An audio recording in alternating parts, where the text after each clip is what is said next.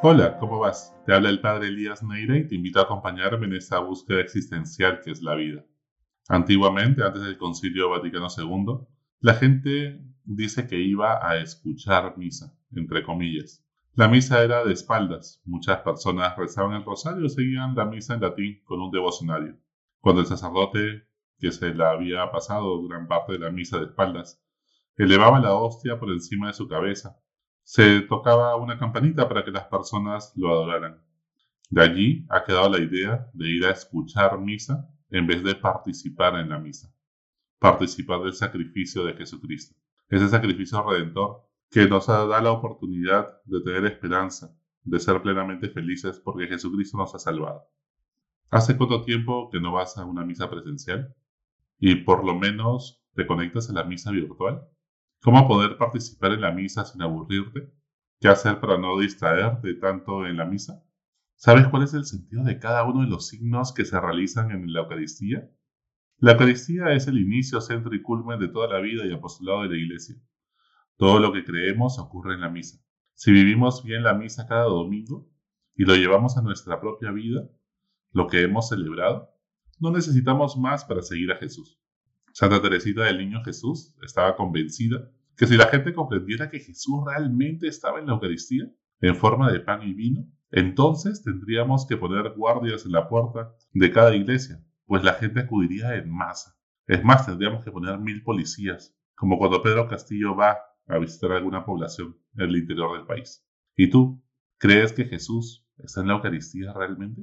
Y es que el problema es que creemos, pero nos hemos acostumbrado.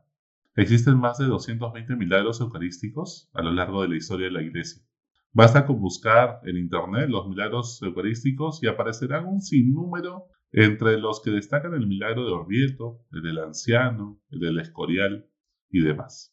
Siempre el tipo de sangre en todos estos milagros ha sido AB, un tipo de sangre poco común, es cierto, salvo en los descendientes de judíos. La sangre no se corrompe a pesar de estar expuesta a la intemperie sin ningún mecanismo de refrigeración ni nada.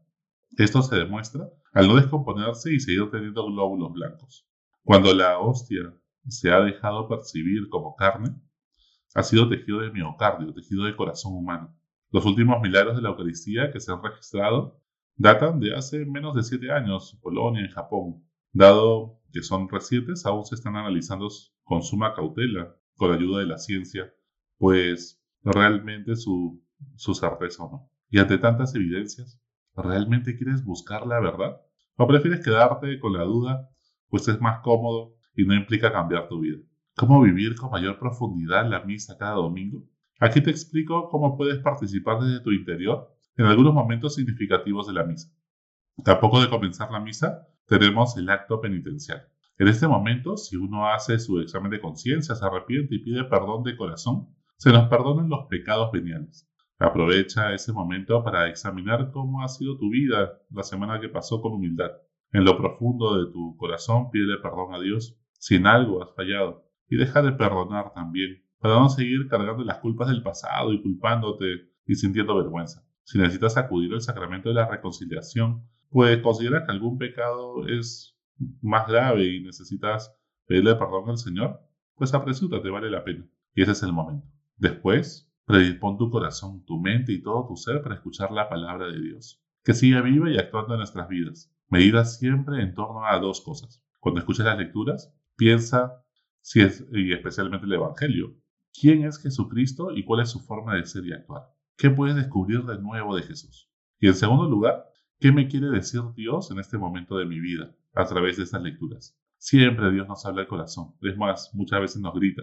El problema es que muchas veces estamos tan distraídos con tantas cosas pendientes, urgentes, con tantos temas en los cuales nuestra mente vuela y se dispersa, que nos cuesta coger aquí y ahora la palabra de Dios, que es como una semilla que hay que cuidar y abonar con nuestra reflexión para que dé fruto en nuestras vidas. Cuando proclamamos luego el credo, recuerda que más que una oración es una manifestación pública de nuestra fe, una proclama. La fe por la cual muchos han dado su vida para transmitir esa misma fe a la siguiente generación y así pueda llegar hasta esta buena noticia hasta nosotros. Es un compromiso de transmitir esa misma fe que nos ha salvado la vida a la siguiente generación. En el momento de las peticiones, acoge cada oración y deséalo y pídelo con toda tu alma, con todo tu ser, a Papá Dios, que siempre nos escucha. A veces tarda, pero siempre nos escucha. Luego añade tú tus propias peticiones en tu mente, que el Señor siempre nos escucha cuando estamos dos o más reunidos en su nombre.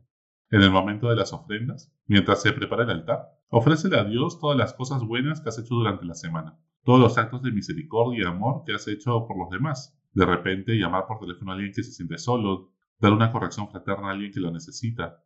De repente rezar por alguien también que, está pasando un momento difícil. De repente, pues prestarle especial atención y hacer alguna obra de caridad con alguna persona pues que necesita tu ayuda. Ofrécele todo eso en el altar. El esfuerzo que has puesto en el trabajo, en formar a tus hijos, en cada cosa que vas viviendo. Pues todo nuestro esfuerzo está simbolizado en ese pan y ese vino que por la gracia de Dios serán transformados en el cuerpo y la sangre de Jesús.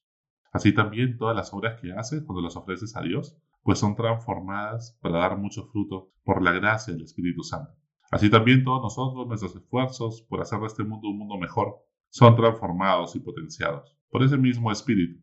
Y ese amor nunca vuelve vacío, siempre nos retorna a nosotros y realmente cuando se da con generosidad siempre también recibimos con abundancia en el prefacio, que son las oraciones que terminan con la canción del santo, entre el ofertorio y el santo, siempre vas a darte cuenta que constantemente se da gracias. Tú también haz que esta Eucaristía sea una acción de gracias. Y en ese momento, pues Dios que nos ha regalado tanto, dale gracias por todas esas maravillas que ha hecho con nosotros. Siempre habrá gente que percibe que tiene más y gente que percibe que tiene menos.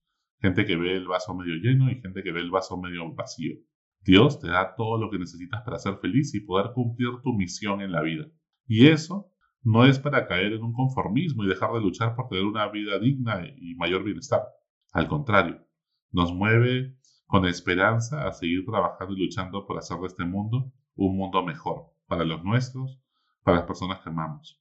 Dale gracias a Dios por tantas maravillas que ha hecho por nosotros, porque nuestro esfuerzo es la punta del iceberg, pero debajo de ello hay muchísimos entre comillas, privilegios, beneficios, dádivas, dones que Dios nos ha regalado. En el momento de la consagración, el pan y el vino se convierten en el cuerpo y la sangre de Jesús. Como hemos dicho, ya, hay muchos milagros eucarísticos a través de los cuales Dios quiere fortalecer nuestra fe en la Eucaristía. Al igual que Juan y María al pie de la cruz, únete de corazón a este único sacrificio que parte el tiempo conectándonos al momento del sacrificio de Jesús en la cruz y en la última cena. Muere tu egoísmo y resucita con Jesús para ser un hombre nuevo, una mujer nueva. Al rezar luego el Padre Nuestro, siéntete hijito querido de Dios. Dios te apapacha, Dios te abraza, te escucha siempre. Piensa en cada una de las siete peticiones y únete a todos tus hermanos a una sola voz, con una sola alma y un solo corazón hacia Dios. Somos hermanos porque tenemos un solo Papá en el cielo. Así seamos de distintas religiones, diferentes formas de pensar, diferentes posturas políticas, discrepancias de todo tipo, estilos de personalidad. Pero al final todos somos uno cuando nos unimos porque tenemos un mismo papá en el cielo que nos ha invitado y llamado a seguir a Jesús y a amar como Él. Experimenta esta cercanía con Jesús, un Dios que nunca te abandona y que estará contigo siempre. En el momento de darse la paz, recuerda que no es un saludo, sino una reconciliación. Todos los seres humanos anhelamos en lo profundo del corazón la paz y la unidad entre todos. Reflexiona si debes pedir perdón o perdonar a alguien, así no esté presente en ese momento en la misa. Date cuenta si a alguien guardas rencor o resentimiento en tu corazón y haz el firme propósito de perdonar y pedir perdón si es necesario. Luego dale la paz a quien está a tu lado como símbolo de hacerlo con quien no está presente físicamente, pero sí en tu corazón. Qué importante es perdonar, andar ligero de equipaje. Decidir que a pesar del dolor, a pesar del sufrimiento, a pesar de tener la razón, estoy dispuesto a perdonar, a no seguir cargando y, sacándole en cara lo que pasó antes, sino estar dispuesto a abrirse con esperanza al futuro, porque en medio de ese dolor y ese sufrimiento, que Dios no ha querido pero ha permitido, también puedo sacar grandes aprendizajes para la vida y Dios así va constituyéndome mi propia identidad, quién soy yo, cuál es mi misión en la vida y ser más empático con la gente que ha sufrido cosas parecidas.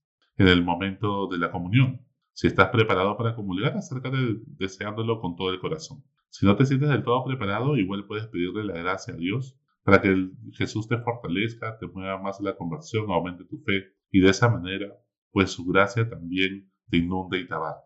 La oración es el deseo ininterrumpido de Dios, dice San Agustín. Cuando recibimos a Jesús y decimos amén, es verdad, estamos afirmando que creemos que Él es Jesús en la Eucaristía.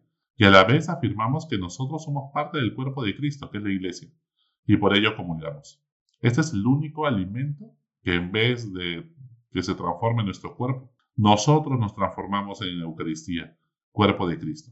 Y por último, recibe la bendición final y el envío para llevar la buena noticia del Evangelio. Esa buena noticia que nos dice Dios te ama y por eso Jesús ha dado la vida por ti y ha resucitado para que puedas ser feliz. A todas las personas que nos crucemos por el camino de la vida durante esta semana. Allí está la misión que Jesús no te encomienda y que nadie más puede cumplir. Fíjate qué nombres pone Jesús en tu corazón y te los encomienda como una misión para que te preocupes por ellos. Amar como Jesús a todas las personas que nos rodean. Y entonces, pues ese Jesús que hemos comulgado, nos convertiremos en sus pies para llevarlos a la discoteca, al trabajo, a la casa, al vecindario, al edificio, a algún lugar de viaje o donde nos toque estar.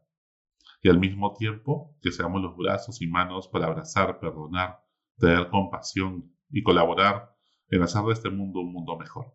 De esa manera viviremos mucho más profundamente la Eucaristía, viviendo cada momento y verás, te darás cuenta que el tiempo, esa hora se pasa rapidísimo y que es más, quisieras que vaya más lento porque te da tiempo para pensar en muchísimas más cosas que quisieras traer a tu mente y a tu corazón para estar en esa intimidad y contacto, en esa comunicación con Dios.